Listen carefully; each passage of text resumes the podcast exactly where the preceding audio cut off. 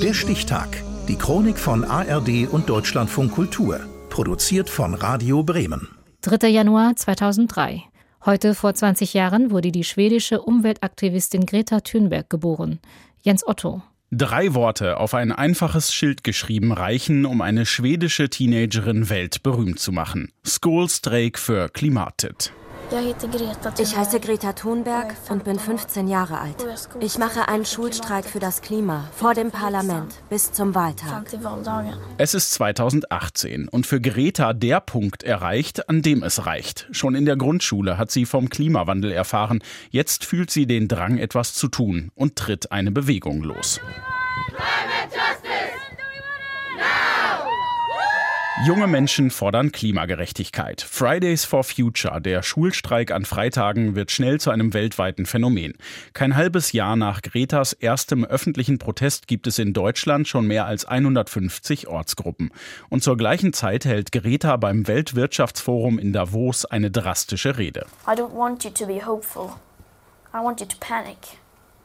Ich will nicht, dass ihr Hoffnung habt. Ich will, dass ihr in Panik geratet. Spürt die Angst, die ich jeden Tag spüre, und dann will ich, dass ihr handelt. Und zwar so, als wenn euer Haus brennen würde.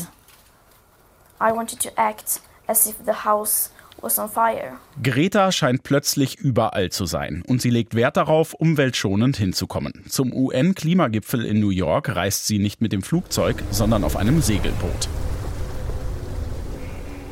Die großen Gesten, sie kommen an. Aber wie gut, da gehen die Meinungen auf der Straße auseinander. Es ist schon gut, wenn das so ein bisschen Spektakel ist, dass es mehr Aufsehen erregt. Wenn das ein bisschen mehr im Stillen wäre, würde, glaube ich, nicht so viel darüber diskutiert werden. Die Gefahr ist, dass zu viel Spektakel ist, dass das vermarktet scheint. Irgendwo sieht es inzwischen nach Marketing aus. Fridays for Future zieht weiter seine Kreise. Greta hat weiter ihre Auftritte. Durch Corona zunehmend online. Aber der Klimaprotest hört nicht auf.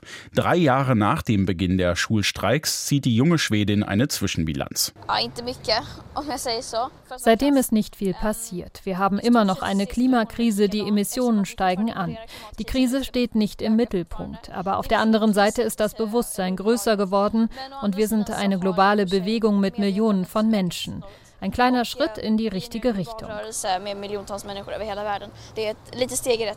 Die Ikone der weltweiten Klimabewegung kann aber nicht nur ernst und kämpferisch, sie kann auch locker und ausgelassen sein. Auf einer Bühne in Stockholm bei einem Benefizkonzert kurz vor dem Weltklimagipfel. Statt zu reden, singt Greta plötzlich. Etwas schief, aber ihre Fans sind begeistert.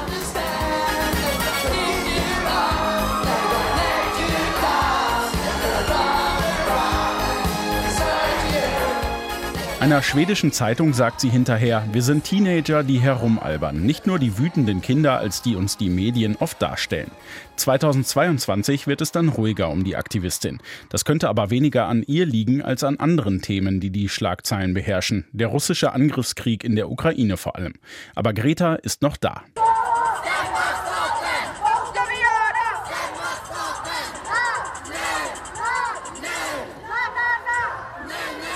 Mit hunderten Gleichgesinnten ist sie zuletzt zu einem Stockholmer Gericht gezogen, um die schwedische Regierung zu verklagen, wegen unzureichender Klimamaßnahmen.